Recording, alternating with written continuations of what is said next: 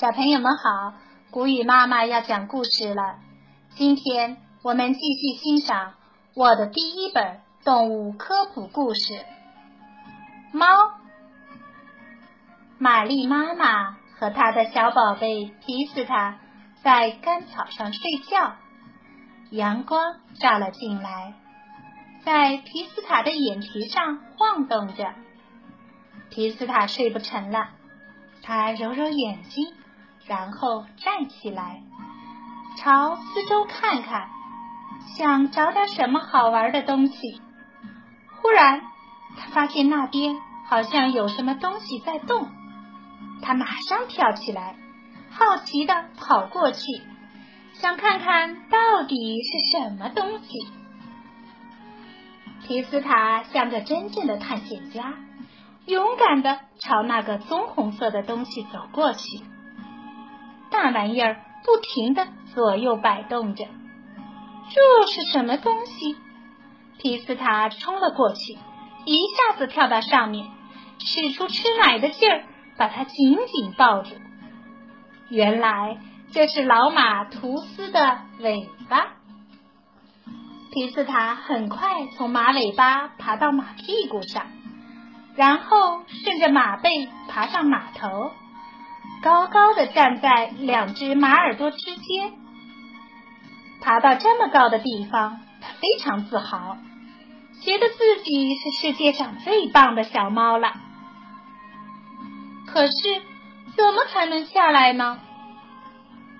玛丽一直盯着他的小宝贝，随他去调皮，没什么危险就不去阻止他。好心的老马图斯。慢慢的低下脑袋，皮斯塔用力一划，轻轻的落在干草上。这时，他闻到一股香味儿，就像妈妈的奶水的味道。他鼻孔朝天，这儿闻闻，那儿嗅嗅，来到了奶牛巴巴跟前。奶牛巴巴在打瞌睡呢。没看到皮斯塔把嘴巴张得大大的朝他走来。这时，奶牛巴巴觉得好像有谁在轻轻的咬他的奶头，便低下头来看。皮斯塔突然看到一双又圆又大的眼睛在看着他，他吓了一大跳，放开奶头，连滚带爬的逃走了。没跑出多远。皮斯塔就已经把刚才的害怕丢在脑后了。这时，他看到一只燕子从他的头上飞过，于是好奇心又来了。他顺着草堆迅速的往上爬。这一回，他想要抓住燕子。燕子停在房梁上，皮斯塔毫不犹豫的爬了上去，沿着房梁。跟在燕子的后面。这时，燕子嗖的一下从屋顶上的一个小洞洞飞了出去，飞上了蓝天，只剩下皮斯塔自己在上面。他朝下望去，看到老马图斯和奶牛巴巴，他们变得好小好小。不好，他感到头晕，眼睛也花了。喵！他轻轻的叫道：“我头晕，谁来帮帮我，带我下去啊！”玛丽在下面一直都在望着他那调皮的宝宝，听到皮斯塔的叫喊，他三跳两跳就来到了皮斯塔的身边。他用嘴叼住宝宝脖子上的皮肤。平平安安的把它带下来，一直带到他们的干草窝里。玩够了，该吃饭了。玛丽躺下来，皮斯塔觉得肚子好饿，他开始吃奶了。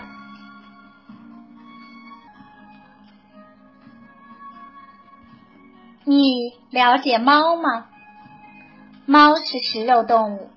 它喜欢吃肉和鱼，它用小小的牙齿嘎叽嘎叽咬着大块的肉，不等嚼好就吞下去了。猫是个好猎手，它会蹑手蹑脚的走到猎物旁边，冷不丁的扑上去。它咬住猎物以后，把它当玩具玩，玩到肚子饿了，就嗷一口把它吃了。猫白天黑夜的睡觉，每天睡眠的时间是人类睡觉时间的两倍还多。它睡着的时候还会动爪子、眨眼睛，它在做梦呢。猫高兴的时候会从喉咙里发出一种声音，像个小马达发出的呼噜声。当它生病了或者遇上了麻烦，也会这么呼噜呼噜的叫唤。猫妈妈把小宝宝们藏在自己的怀里，长达九个多星期。它独自把它们带大。猫爸爸压根儿不管小猫的事儿。小猫咪生出来的时候，耳朵是聋的，眼睛是闭着的，一星期以后才睁开。小猫咪都是蓝眼睛，以后它们的眼睛会变成橙色、绿色。或者黄色，小猫咪很快就长大了。到了六个月，它们就能独立了。八个月的小母猫就能生小宝宝了。成年的猫身长约五十厘米，重三到四千克。它的眼睛会随着光线发生变化，在太阳底下。它的瞳孔很小，形状像米粒。晚上，它们变得像黑橄榄那样圆圆的，能接收到最微弱的光线。所以，猫在黑暗中看东西，像在白天一样清楚。它的胡子很长，在黑暗中，胡子就像天线，能辨清方向，不会撞到墙上去。它的耳朵直直的竖着，当它把耳朵朝后耷拉下来时，表示它很害怕。它的前爪能抓住毛线团或者小鸟，它也用前爪来洗脸、擦身，擦掉身上的脏东西，就连耳朵后面都能擦得到呢。它用粗糙的舌头像梳子般的梳理皮毛。它的脊柱很灵活，脊柱是由许多小椎骨互相连接起来的。它的皮毛真是件好衣服，既能挡热又能御寒。当它发怒时，为了使自己显得更强壮，它会让全身的毛都竖起来。平时，它将爪子藏在鞘内，需要自卫的时候。它的爪子就露出来，由于它们不停的生长，就要不停的把它们磨短，所以我们常常会看到小猫在树干、桌子角上摩擦。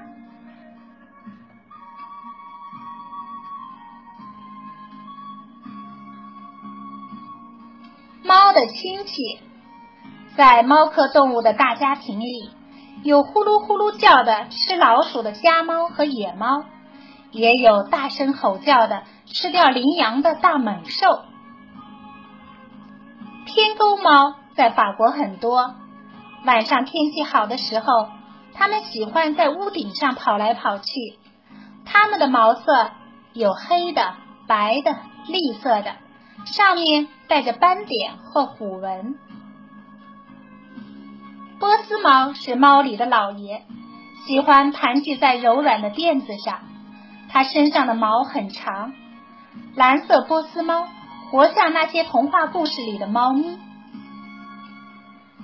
安格拉猫的毛很柔软，有时候它的眼睛一只是橘色的，另一只是蓝色的。暹罗猫身上的毛很短。三角形的脑袋像小狐狸，是巧克力色的。斯芬克斯是一种怪模怪样的猫，它既没有毛，也没有长长的胡子，它赤裸的皮肤上布满细细的绒毛，柔软的像是用棉花做的。狮子是兽中之王，也是猫科动物中最厉害的。它披着很长的猎毛，在非洲草原上，狮子带领着小狮子捕捉羚羊。狸猫喜欢躲在森林里，自由自在的过日子。冬天，它有厚厚的毛皮保护，就像穿着一件滑雪运动衫。